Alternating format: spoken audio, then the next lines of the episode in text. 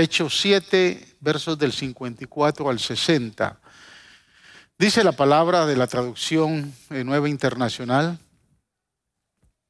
Al oír esto, rechinando los dientes, montaron en cólera contra él. Pero Esteban, lleno del Espíritu Santo, fijó la mirada en el cielo y vio la gloria de Dios. Y a Jesús de pie a la derecha de Dios. Veo el cielo abierto, exclamó, y al Hijo del Hombre de pie a la derecha de Dios. Entonces ellos, gritando a voz en cuello, se taparon los oídos y todos a una se abalanzaron sobre él. Lo sacaron a empeñones, o sea, a empujones, fuera de la ciudad y comenzaron a apedrearlo. Los acusadores le encargaron sus mantos a un joven llamado Saulo, que posteriormente es el apóstol Pablo. Mientras lo apedreaban, estaban orando. Esteban oraba, perdón, Esteban oraba, Señor Jesús, decía, recibe mi espíritu. Luego cayó de rodillas y gritó, Señor, no les tomes en cuenta este pecado. Cuando hubo dicho esto, murió. Impresionante, ¿no? Gloria al Señor. Padre, venimos ante ti, Señor, con corazones agradecidos, humildes y dispuestos a recibir tu palabra. Queremos que tu palabra hoy nos enseñe. Señor, y así como en la vida de Esteban, tu presencia obró de una manera especial, también pueda obrar en nosotros. Por eso ruego en el nombre de Jesús que esta palabra pueda traer vida, luz, entendimiento, Señor, a cada uno. Que traiga fructificación y que a través de ella nos edifiques, nos consueles, nos exhortes. Habla nuestro corazón, oh Dios eterno. Señor, porque aquí te damos toda la gloria y toda la alabanza. En el nombre de Jesús. Amén. Puede sentarse.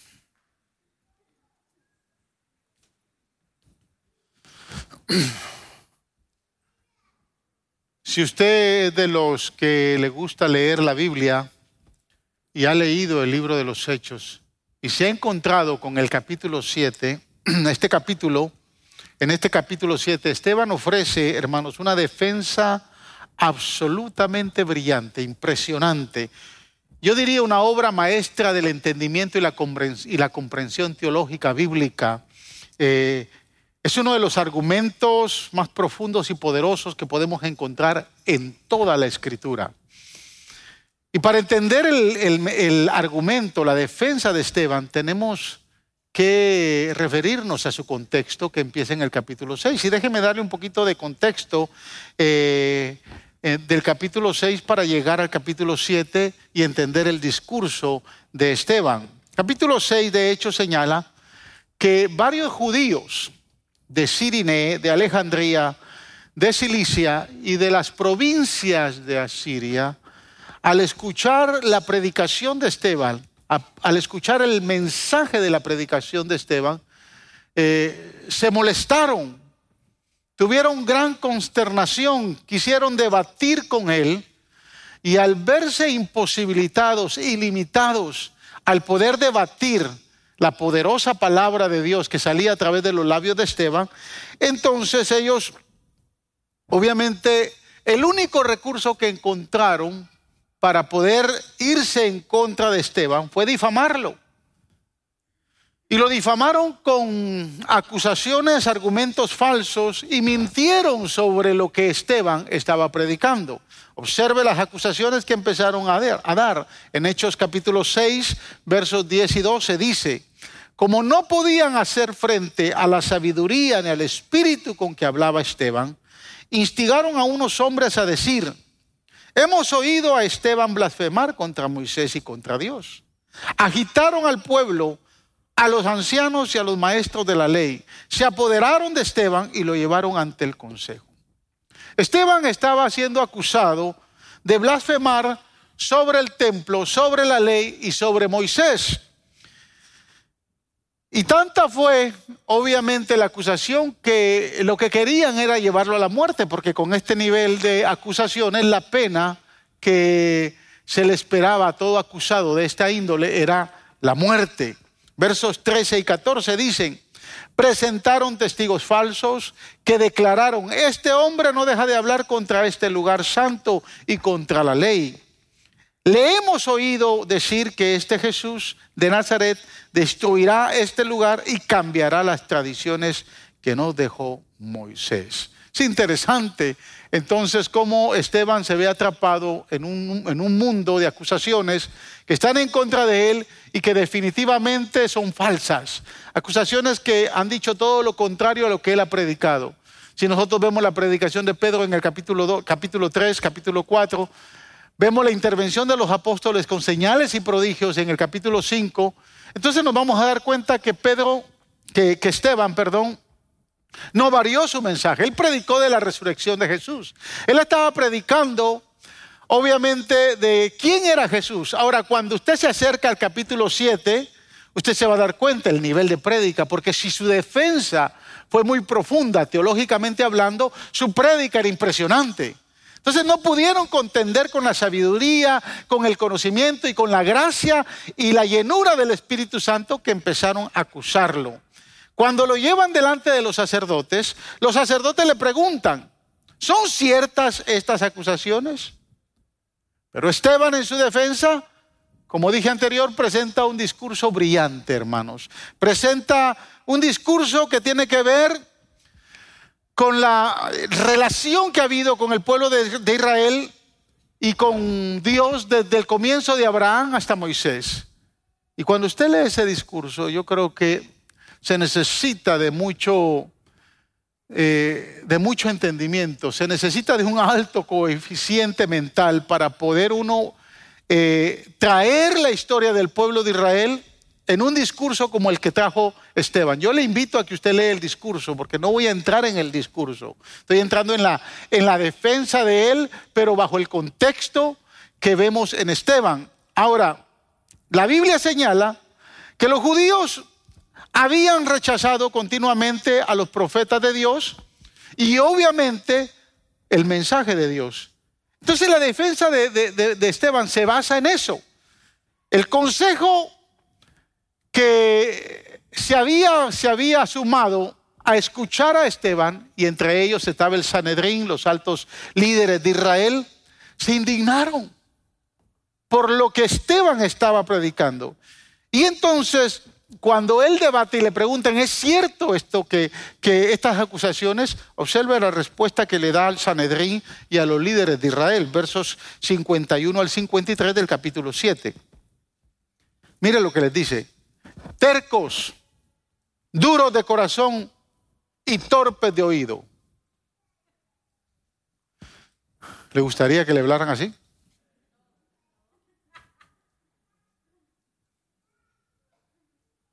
Dice, tercos, duros de corazón y torpes de oído. Ustedes son iguales que sus antepasados. Siempre resisten al Espíritu Santo.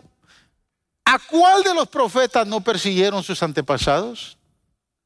Ellos mataron a los que a los que de antemano anunciaron la venida del justo y ahora a este lo han traicionado y asesinado. Ustedes que recibieron la ley promulgada por medio de ángeles y no la han obedecido. O sea, cuando le dicen a él estas acusaciones, ¿Son ciertas o son falsas? Porque lo estaban acusando de que estaba maldiciendo la ley, que estaba hablando mal de Moisés y que las tradiciones judías no servían.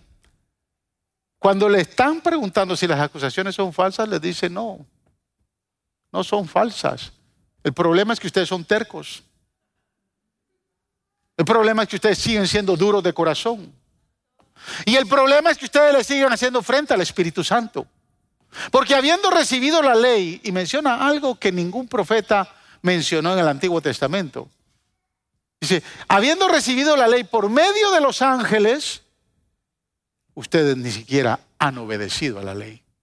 Se ha predicado del justo que habría de venir, el cual ustedes crucificaron y lo mataron. Entonces, ninguno, nada de lo que yo he dicho es falso. Yo les vuelvo a reiterar lo que estoy diciendo, pero parece que ustedes la mente no les da, que son tercos. El corazón no está abierto porque lo han endurecido y su entendimiento ha permitido que rechacen la obra del Espíritu Santo. Esta defensa es fuerte. Hay que tener carácter y estar lleno de la presencia del Espíritu Santo para hablarle a las autoridades de esta manera. Pero observe la reacción y la actitud del sumo sacerdote y de todos los del consejo, versos 54 al 60. Al oír esto, rechinando los dientes, montaron en cólera contra él. Pero Esteban, lleno del Espíritu Santo, fijó la mirada en el cielo y vio la gloria de Dios.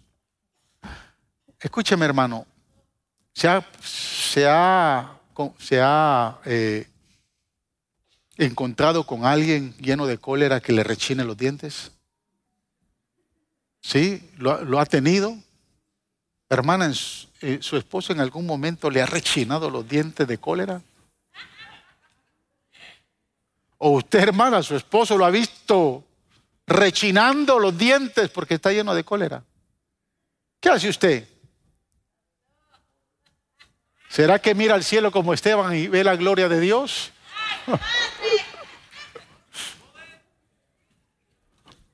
O se une a él y le empieza a gritar. Esteban, lleno del Espíritu Santo, fijó la mirada en el cielo y vio la gloria de Dios y a Jesús de pie a la derecha de Dios. Y dice, veo el cielo abierto, exclamó. O sea, le están gritando. Están encolerizados esta gente. Y dice, veo al cielo abierto y exclamó, y al Hijo del Hombre de pie a la derecha de Dios. Entonces ellos gritando a voz de cuello se taparon los oídos y todos a una se avalancharon sobre él. Lo sacaron a empujones fuera de la ciudad y comenzaron a apedrearlo. Los acusadores le encargaron sus mantos a un joven llamado Saulo. Versos 59 y 60 son impresionantes. Mientras, mientras lo apedreaban, Esteban oraba. Señor Jesús, decía, recibe mi espíritu. Luego cayó de rodillas y gritó, Señor, no les tomes en cuenta este pecado. Cuando hubo dicho esto, murió. ¿Cuántos quisieran morir así?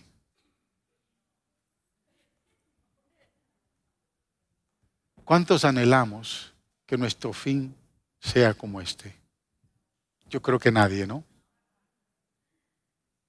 morir de rodillas apedreado. Yo me gustaría morir viendo la gloria de Dios, pero no apedreado. Esteban pagó con la muerte por predicar el Evangelio. Y así se convirtió en el primer mártir de la iglesia primitiva.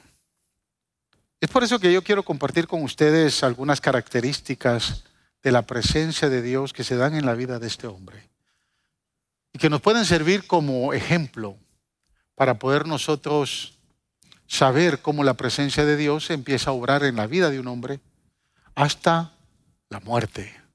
En el caso de Esteban, obviamente murió siendo sacrificado por el Evangelio. Y hoy quiero mostrarles cinco principios o cinco características que vemos en la vida de Esteban. Y espero que usted las pueda disfrutar. Primero, Diga conmigo pequeños principios.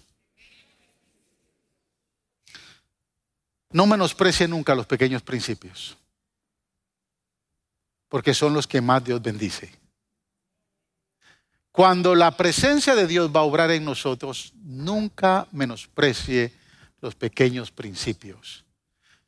Hay algunos que ni siquiera quieren tener un pequeño principio cuando se trata de la presencia de Dios pero no podemos menospreciarlos. Quiero que vayamos a Hechos capítulo 6, versos del 1 al 5. Observe lo que dice. En aquellos días, al aumentar el número de los discípulos, se quejaron los judíos de habla griega contra los de habla aramea de que sus viudas eran desatendidas en la distribución diaria de los alimentos.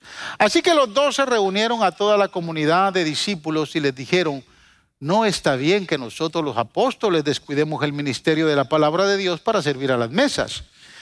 Hermanos, escojan de entre ustedes a siete hombres de buena reputación llenos del Espíritu y de sabiduría, para encargarles la responsabilidad. Así que nosotros nos dedicaremos, así nosotros nos dedicaremos de lleno a la oración y al ministerio de la palabra. Verso 5. Esta propuesta agradó a todos, a toda la asamblea. Escogieron a Esteban, hombre lleno de fe y del Espíritu Santo, y a Felipe, a Prócoro, a Nicanor, a Timón, a Parmaneas, a Nicolás y a un prosélito de Antioquía, que no se da el nombre, solo dice que era un prosélito de Antioquía. Lo que muestra este pasaje es que en el inicio de la iglesia primitiva, los judíos griegos empezaron a, dar complaint, a dar queja. Se había establecido el food bank. Eso es lo que dice la Biblia. Se distribuía el alimento.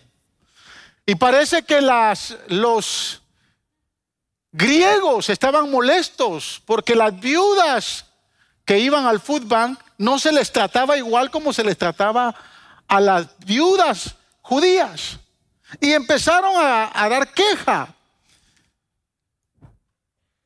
Y la Biblia señala que los apóstoles estaban cansados porque el trabajo era muy arduo.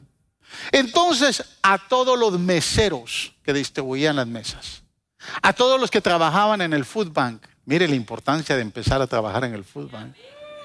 Qué belleza, ¿no? A todos los que daban alimento, a todos esos meseros, se les empezó a promover. Hubo necesidad de establecer el ministerio de servidores. Se les dijo que fueran a comprar su traje azul, su corbata, porque se iba a establecer el ministerio de servidores, o sea, de diáconos. Porque a todos esos meseros había que honrarlos. A todos los que trabajaban en el food bank había que honrarlos. ¿Sabe quién era uno de los meseros? Esteban. Esteban era uno de esos meseros. No habían muchos meseros. Entonces había que invocar a más, pero uno de los meseros, uno de los que distribuía el alimento, uno de los que tomaba el tiempo e iba todos los martes a Faro de Luz, ¿verdad? a colaborar con el Food Bank era Esteban. Quiero decirle que el ministerio de Esteban empezó en el Food Bank. Empezó con cosas pequeñas. Aquí vemos a Esteban iniciando su ministerio, iniciándolo desde muy abajo. Primero fielmente empezó a servir las mesas, Luego fue promovido a diácono, o sea, a servidor. Porque se vio que en Esteban había ese espíritu de servicio. Y luego, hermanos, escúcheme bien, luego lo vemos haciendo milagros. Y aquí lo vemos como un gran teólogo, disertando en el capítulo 7. ¿Se da cuenta lo que hace la presencia del Señor en la vida de alguien que con humildad, no busca una posición, sino un deseo de servir. Sin importar si tiene que barrer, limpiar o servir mesas. Esto es precisamente lo que Pablo dijo que sucedería, escúcheme bien, en aquellos que saben bien el uso de servir o el, ministerio del servicio. Dice el, apóstol Pablo que adquieren gran valentía. Primera de Timoteo capítulo 3, verso 13, me gustó mucho este versículo. Escuche, dice, los que, ejercen, los que ejercen bien el diaconado, es decir, los servidores. Y aquí los servidores no se limitan a los que están aquí en el templo y los que están en el parqueo, todos los que sirven. Porque si usted sirve, sirve. ¿Verdad? Y si no sirve, no sirve. O sea, para servir hay que servir. Si usted no sirve, entonces no sirve. ¿Sí me está entendiendo?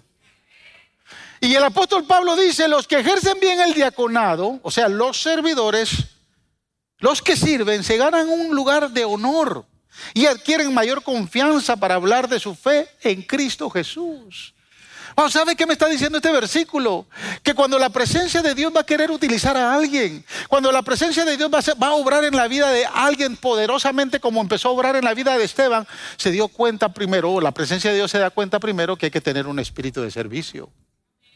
Que no le importa si tiene que limpiar, si tiene que lavar baños, si tiene que venir al fútbol, si tiene que servir las mesas. ¿Por qué? Porque está anhelando servir a Dios y a la presencia de Dios se da cuenta de quienes sirven y quienes no sirven. No sé si me, si me está entendiendo. Jesús enseñó también bien este principio allá en Mateo capítulo 25. Versículo 21 dice, su Señor le respondió, hiciste bien, siervo bueno y fiel, en lo poco has sido fiel, te pondré a cargo de mucho más. Ven a compartir la felicidad de tu Señor.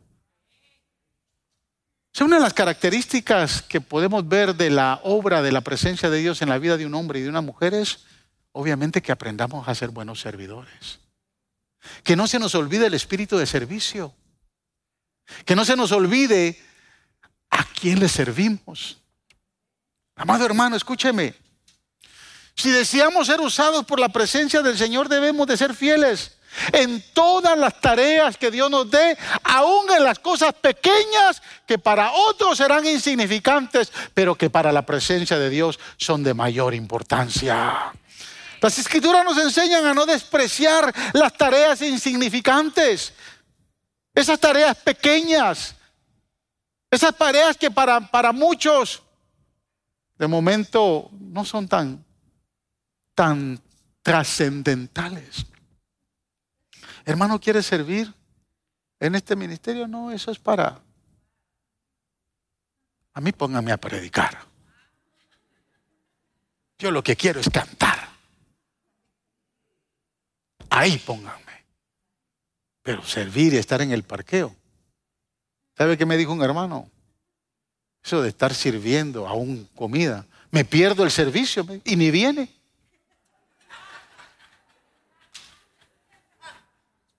Me pierdo la prédica y no lo veo. Me muestra lo que hay en el corazón. Las escrituras nos enseñan a no despreciar esas cosas pequeñas. La presencia del Señor lo quiere usar a usted de una manera poderosa. Pero si usted desprecia el servir en algo pequeño, no espere que la presencia de Dios lo lleve a algo mayor. Mire lo que dice Zacarías capítulo 4, versículo 10. No menosprecien estos modestos comienzos, pues el Señor se alegrará cuando vea que el trabajo se inicia y que la plomada está en las manos de Zorobabel.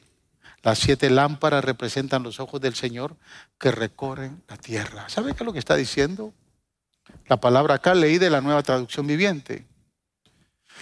¿Qué comienzos en la vida de todo creyente? Donde la plomada de Dios está sobre la mano del sacerdote, y esta es una tipología de Cristo, y los ojos del Señor, porque habla de los siete ojos, que habla de la plenitud, de la presencia de Dios, están observando. ¿Quién tiene un buen espíritu de servir? ¿Y quién no tiene un buen espíritu de servir? ¿Quién realmente Dios puede, en, quién realmente Dios puede derramar de su presencia cuando el espíritu para servir es correcto? Nadie que quiera llegar a ser usado por la presencia de Dios va a empezar de arriba, siempre va a empezar de abajo. Son muchos los creyentes que se niegan a hacer tareas aparentemente denigrantes, sin importancia, como dicen por ahí, de medio pelo deseando algo más exclusivo, algo más relevante, algo más trascendental, deseando predicar, cantar, liderar un ministerio o hasta pastorear. Porque sienten que limpiar, servir en el parqueo, lavar los baños en la iglesia, está por debajo de su estatus. Hay mucho estatus hoy en la vida de la iglesia, hermano. Mucho estatus que que nos hace ver mal. Si vamos a hacer esto, vamos a hacer lo otro. Mire, Esteban modeló esto maravillosamente. Comenzó sirviendo, ayudando a alimentar a las viudas. No era una posición gloriosa, no era una posición de prestigio, pero cuando dijeron, ¿quién quiere servirle a las viudas? Amén, dijo Esteban. Ahí estoy yo. Esteban ni siquiera se puso a pensar en un momento dado que Dios lo iba a usar poderosamente, haciendo milagros, maravillas, disertando poderosamente la palabra de Dios. Pero cuando se pidió quién quería servir, levantó la mano. Fue elegido como fiel en el oficio del diaconado. Fue uno de los siete hombres elegidos por la presencia del Señor, llenos de sabiduría y entendimiento. Y dos versículos después lo vemos haciendo grandes maravillas, milagros entre la gente. Yo prefiero hacer milagros y no estar en el parqueo. ¿Y usted, hermano? Ahí en el parqueo hace mucho solo, a veces mucha lluvia. Número dos. Diga conmigo, sabiduría y presencia de Dios. Eso era lo que tenía Esteban. Después de ser mesero, entonces empezó a notar en él que había sabiduría y había presencia de Dios. Verso 8 del capítulo 6 dice, Esteban, hombre lleno de la gracia y del poder de Dios, hacía grandes prodigios y señales milagrosas entre el pueblo. Fíjense que Lucas, el escritor de los hechos, él procura resaltar más eh, las características espirituales las cualidades espirituales de Esteban y más que tal vez su obligación o su compromiso como, como de servir las mesas o ser diácono. Si bien era importante que Esteban obviamente pudiera cumplir con esas responsabilidades, el escritor de los, de los hechos eh, empieza a, a notar e imprime en las páginas de la palabra esas cualidades espirituales de, Esteban, ¿verdad? Empieza a mostrar que él es lleno del Espíritu Santo, es un hombre con fe y con sabiduría. O sea, él empieza a decir que estaba lleno del Espíritu, lleno de la presencia del Señor. Y esto contradice mucho a quienes buscan más el talento, el don, la habilidad antes de la presencia del Señor. ¿Sabe qué me deja ver, hermanos? Que en medio, no sé, en medio del servicio de Esteban, en medio de lo que él hacía, en medio de todo lo que él hacía dentro del grupo de la iglesia primitiva, en este caso, sirviendo mesas, atendiendo a las viudas. Y mire, hermanos, le voy a decir algo, no es fácil atender a una viuda.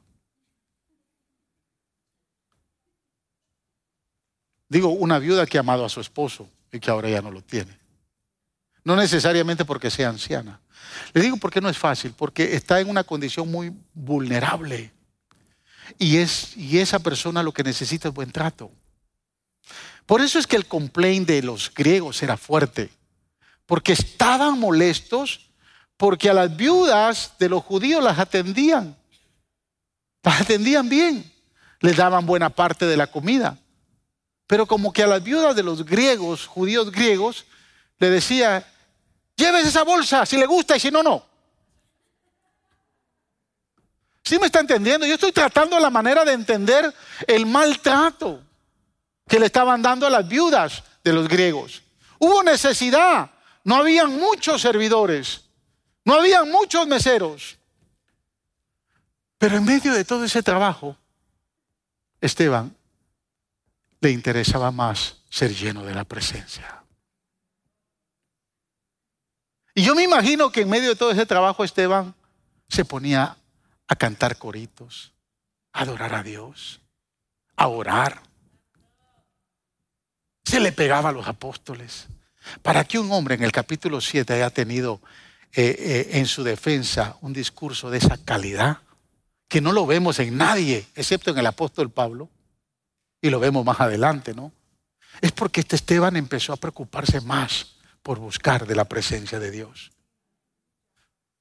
No sabía si tenía un talento o no, no sabía si había un don o no, no sabía si era un predicador o no, pero en ese momento le interesó más, no el talento, no el don, le interesó más la presencia del Señor.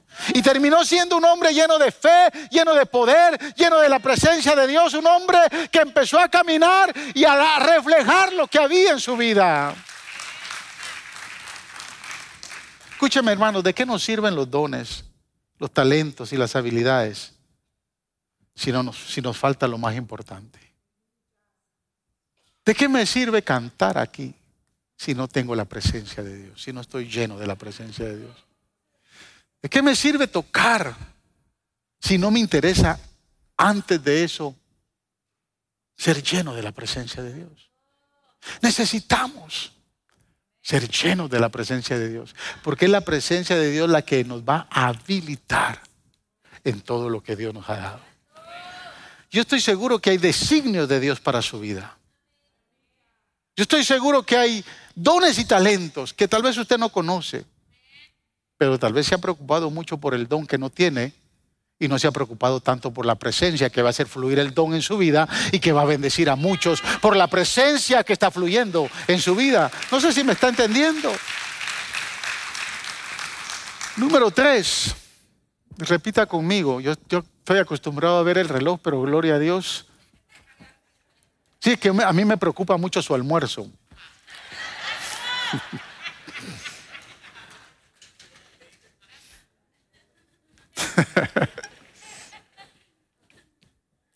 Número tres, repita conmigo, paz y seguridad. Hechos 6:15, observe. Todos los que estaban sentados en el consejo fijaron la mirada en Esteban y vieron que su rostro se parecía al de un ángel. ¡Wow! ¡Qué rostro, hermanos! Mire al que está a su lado.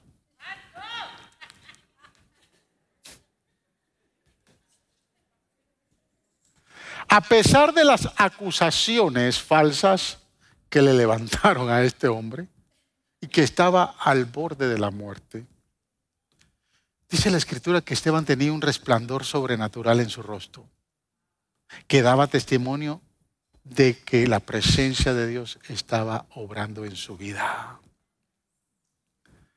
En cierta ocasión, eh, a unos estudiantes que tenía el famoso predicador Charles Spurgeon, les dijo estas palabras. Les dijo, hombres, estudiantes, cuando enseñen sobre el cielo, que siempre haya un brillo en su rostro, un brillo en sus ojos y una sonrisa en sus labios. Pero cuando enseñen del infierno, su cara normal estará bien. Mire, hay gente que tiene rostro del cielo, hermano, rostro angelical. Pero hay otros que tienen rostro de infierno. ¿Los conoce? Usted los ve y como que vieron al diablo. Hay hermanos que en medio de la prueba, la persecución, la persecución y las grandes dificultades no pueden tener un rostro hermoso, yo le estoy hablando de un hombre que está al borde de la muerte, un hombre que lo están acusando falsamente. Es para estar lleno de ira, lleno de odio, lleno de contienda en su corazón, pero tiene un rostro angelical. No sé si me está entendiendo. Es que cuando uno está lleno de la presencia de Dios, hermanos, aunque la mujer lo esté gritando,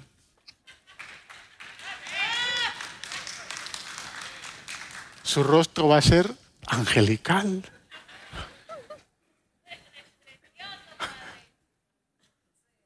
El rostro de Esteban brillaba, hermanos, con el resplandor de la inspiración divina por su testimonio, de la presencia de Dios, aun cuando sabía que estaba siendo llevado a la muerte. Pero para tener un rostro angelical debemos de tener la convicción de quién nos llamó y a quién le servimos. Porque cuando usted tiene esa convicción en su corazón, no le importa qué tanta prueba, qué tanta lucha, qué tanta dificultad. Usted su rostro va a resplandecer en medio de la prueba, en medio de la enfermedad, en medio de la dificultad. Porque la presencia de Dios le hace brillar. Le hace brillar sus ojos. ¿Sabe? Yo he visto testimonio de muchos que cuando han fallecido y antes de fallecer, el rostro es impresionante. Recuerdo que el año pasado estuve, el año pasado fue en este año, sí, cuando falleció nuestra querida hermana Telma. Horas antes yo estuve ahí en su casa. Batallaba con su respiración. Los pulmones ya estaban consumidos por el cáncer. Y nos acercamos con mi esposa y estuvimos ahí un buen periodo de tiempo. Estuvimos cantándole al Señor.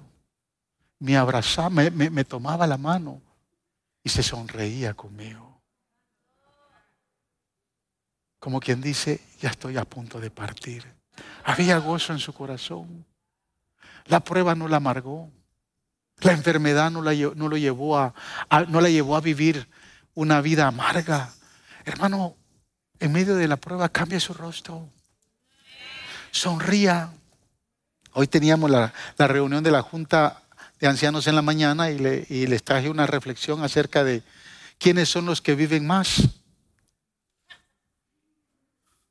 Y la universidad, fue un estudio que hizo la Universidad de Texas, que solo aquellos que sonríen más, que siempre tienen una sonrisa en su rostro, son los que pueden lograr vivir más tiempo, envejecer menos. Así que a reír más, a poner rostro angelical en medio de la prueba, da testimonio que la presencia de Dios está en su vida. Mire, qué sorprendente va a ser que el vecino, la vecina, el amigo, la amiga o el familiar que realmente anda viendo que usted hace en medio de la prueba, en vez de amargarse y estar maldiciendo, puedan ver un rostro agradable y va a decir, así vale la pena servirle a Dios. Así vale la pena seguir buscando de la presencia de Dios. Este hombre tenía un rostro angelical. Número cuatro. Diga conmigo de nuevo y coraje. El denuedo es sinónimo de audacia, de coraje. En inglés se usa la palabra boldness. Boldness. O sea, hay que tener coraje, hay que tener denuedo. Observa el coraje que la escritura habla acerca de Esteban. Versos 51 al 53. Ya lo leímos, pero lo voy a volver a leer. Hay que tener denuedo, hermano, coraje para decir esto. Tercos duros de corazón y torpes de oídos. Ustedes son iguales que sus antepasados. Yo les hubiera dicho, ustedes son unos sinvergüenzas. O sea, pero es que este, este lenguaje es bien agresivo, hermanos. ¿Verdad que es agresivo? Imagínense que yo como pastor les digo, no, ustedes son todos unos tercos. No cambian. Se me vacía la iglesia.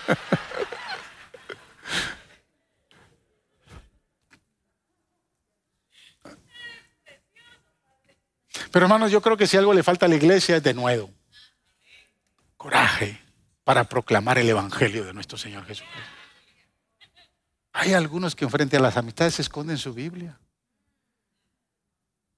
Hay hermanos que, escúchenme, en el trabajo todavía no saben que son cristianos. Porque nunca han tenido el carácter y el denuedo para predicar de, predicarles de Jesús. Nunca han tenido el carácter para, para hablar de Jesús. Mire, yo recuerdo, recuerdo ahorita de algo que me pasó hace muchos años. Freddy con Freddy que está acá conoció, trabajamos en el mismo lugar, en una compañía de judíos, pero de los judíos hasíricos, de esos que son bien, bien conservadores. Y teníamos de, a un foreman llamado, le decíamos Mo, ¿te recuerdas de Mo? Mo era, era un casi rabino, era anciano. Y le gustaba burlarse de nosotros, porque nosotros nos poníamos a hablar de Jesús. Y yo ahí empecé como, como un obrero, eh, como, como todo obrero, ¿no? y estaba, me ponían a soldar en unas máquinas. Eh, y fui, por la gracia de Dios, fui, fui, ascendiendo un poquito en esa compañía. Pero una vez yo estoy eh, soldando en una máquina y se acerca Mo por detrás de mí, porque él le gustaba instigar a los cristianos. Y se, y se acercó a mí y me dijo, ¿y ese Jesús que tú dices conocer, cuando venga, te va a venir a ayudar a soldar? Y yo me levanté, hermanos. Y le dije, mira, ese Jesús que tú has rechazado en tu corazón no me va a venir a ayudar a soldar. Lo que va a venir es a condenarte a ti por no creer en Él. Y se me quedó viendo, porque él hablaba bien español. Se me quedó viendo y se fue. Nunca más me volvió a hablar de Yo creo que hay momentos en que tenemos que tener poder, autoridad, tenemos que tener de nuevo, tenemos que tener coraje, tenemos que tener la habilidad de decirle a la gente quién es Jesús y lo que representa para nosotros.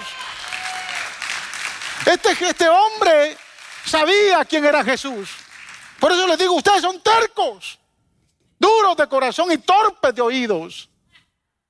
Porque Jesús vino y no lo escucharon. Es más, lo entregaron. Lo crucificaron. Pero ahora quiero decirles que ahora está sentado a la diestra del Padre. Aleluya. Escúcheme hermano, donde no hay de nuevo y coraje, donde, donde hay de nuevo y coraje, no hay temor de hablar quién es Jesús y de decir lo que se necesite que decir. Cuando usted tiene de nuevo y coraje, no tiene temor. Y en este tiempo la iglesia necesita tener mucho de nuevo. Porque las autoridades nos han dicho qué hacer. A todo lo contrario de lo que la Biblia nos dice que es lo que tenemos que hacer. Cuando hay de nuevo, no se siente vergüenza para testificar de aquel que nos salvó de aquel que nos perdonó, de aquel que nos redimió, de aquel que nos ha dado vida eterna. Cuando hay coraje no hay temor y no hay vergüenza. De nuevo fue una característica que se dio en la vida de los apóstoles, en todos los apóstoles que fueron investidos con la presencia del Señor. Escúcheme, Esteban no era miembro del grupo de los doce.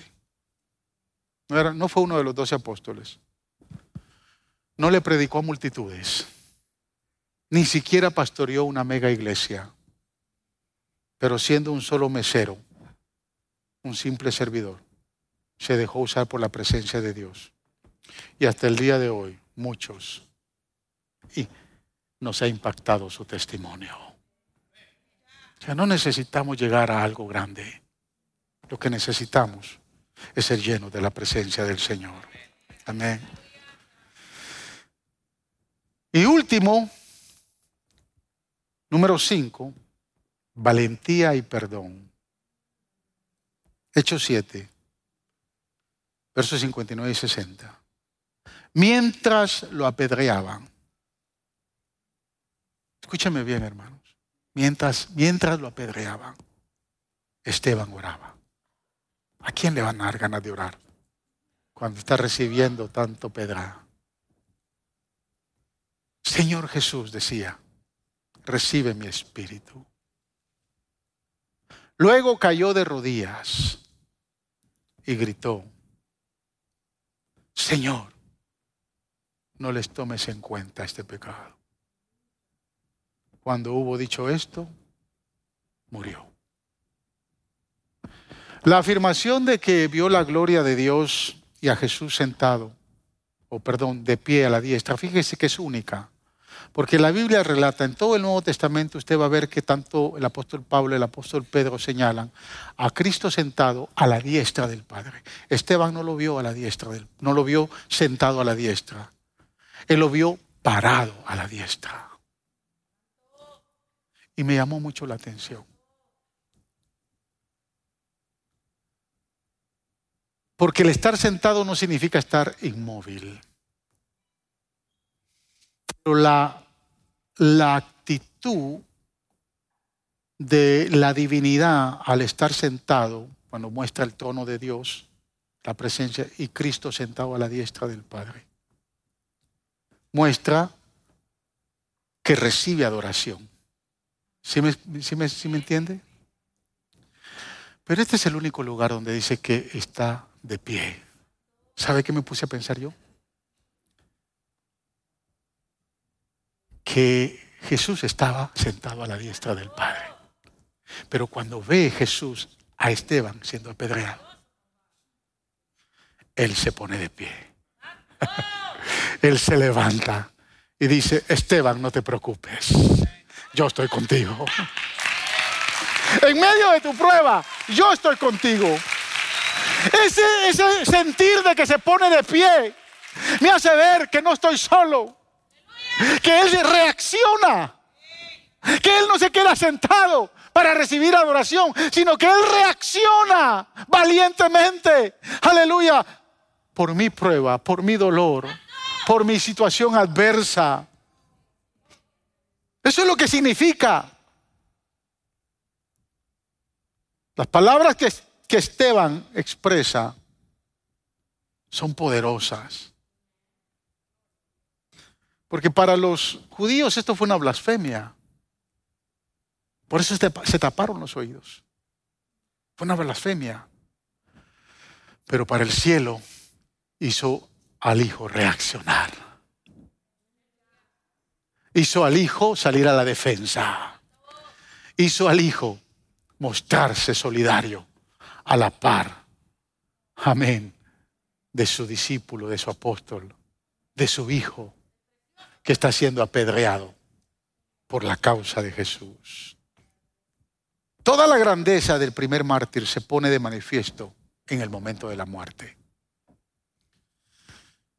Él clama mientras lo apedrean. Él clama, Señor, no les tomes en cuenta este pecado.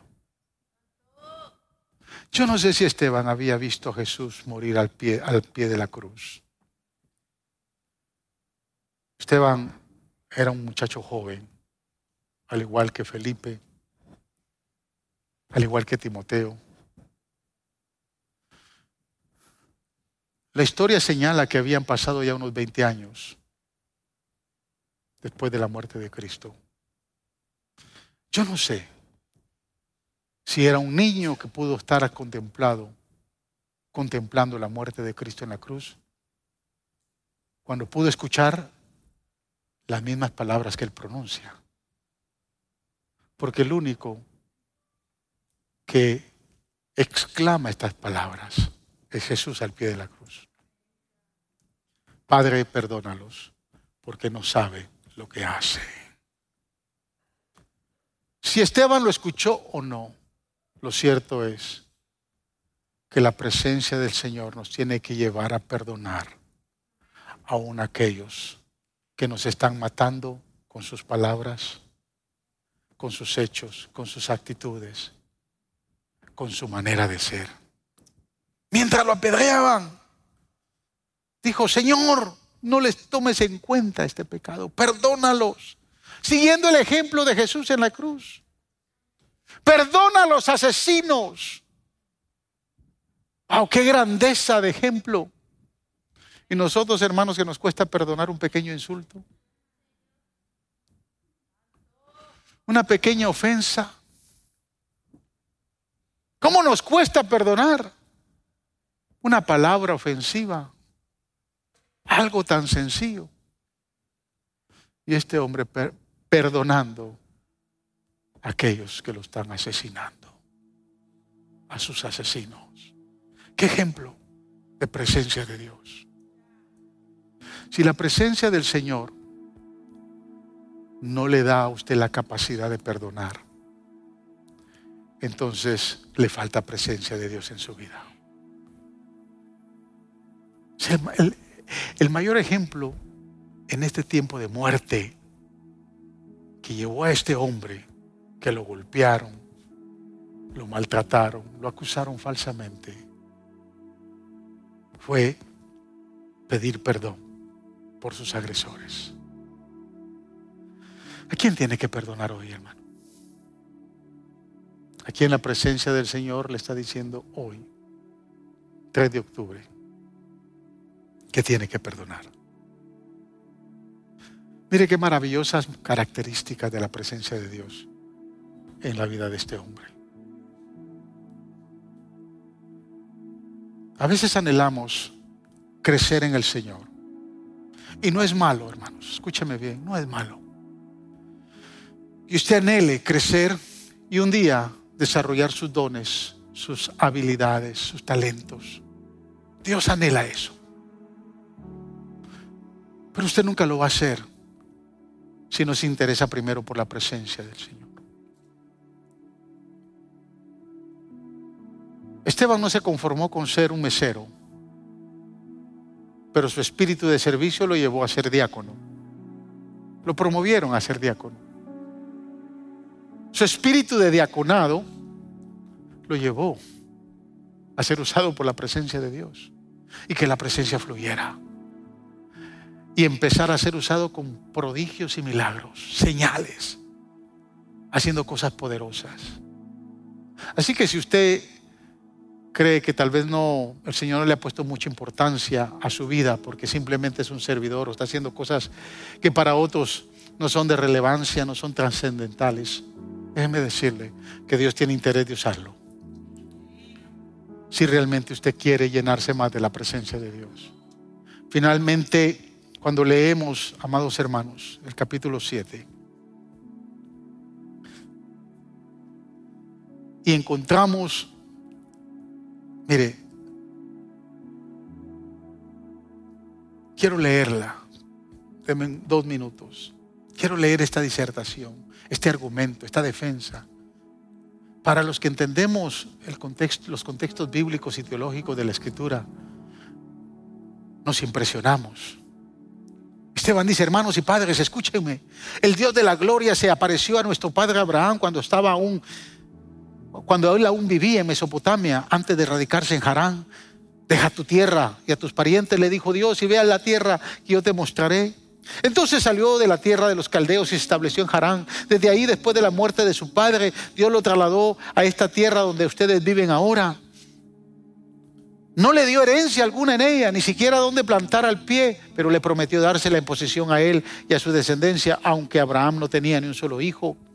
Dios le dijo así, tus descendientes vivirán como extranjeros en tierra extraña, donde serán esclavizados, maltratados durante 400 años. Pero sea cual sea la nación que los esclavice, yo la castigaré y luego tus descendientes saldrán de esta tierra y me adorarán en este lugar. Quiero hacer una pausa, yo quiero decirle que hasta lo que estoy leyendo ahorita, Ninguno de los profetas pudo señalar lo que está señalando Esteban.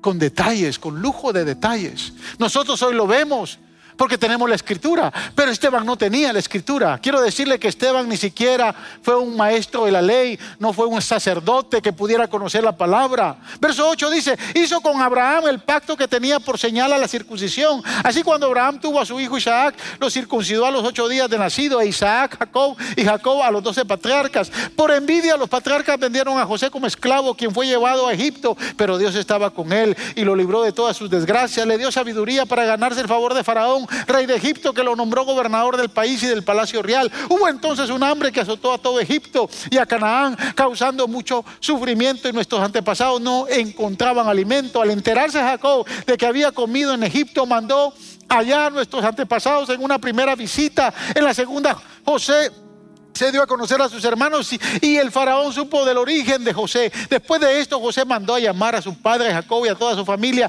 75 personas en total. Es el único que revela el número exacto que llegó, que llegó de Canaán a Egipto. Verso 16 dice, Verso 15, bajó entonces Jacob a Egipto y murieron allí él y nuestros antepasados. Sus restos fueron llevados a Siquem y puestos en el sepulcro que a buen precio Abraham había comprado a los hijos de Hamor en Siquem. Cuando ya se acercaba el tiempo de que se cumpliera la promesa que Dios le había hecho a Abraham, el pueblo crecía y se multiplicaba en Egipto. Por aquel entonces subió al trono de Egipto un nuevo rey que no sabía nada de José. El rey usó de artimañas con nuestro pueblo y oprimió a nuestros antepasados, obligándolos a dejar abandonados a sus hijos recién nacidos para que murieran. Y en aquel tiempo nació Moisés y fue agradable a los ojos de Dios. Por tres meses se crió en la casa de su padre y al quedar abandonado la hija del faraón lo adoptó y lo crió como su propio hijo. Así Moisés fue instruido en toda la sabiduría de los egipcios y dice algo que no lo dice ningún otro escritor y era poderoso en palabra y en obra. ¿Qué es lo que le estoy diciendo? Que él empieza a relatar la historia del pueblo de Israel desde Abraham hasta Moisés, llevándolos al tabernáculo, llevándolos hasta la presencia de Dios, sin leer ningún papel. No sé si me está entendiendo lo que le estoy tratando de decir. Un simple mesero que fue servidor, que llegó a ser diácono y luego haciendo milagros y señales y prodigios con esa tanta sabiduría disertando su defensa sabiendo que iba a morir. ¿Qué ejemplo imitar? Si la presencia de Dios lo hizo con Esteban, lo puede hacer también con usted. Lo puede hacer con usted. Póngase de pie.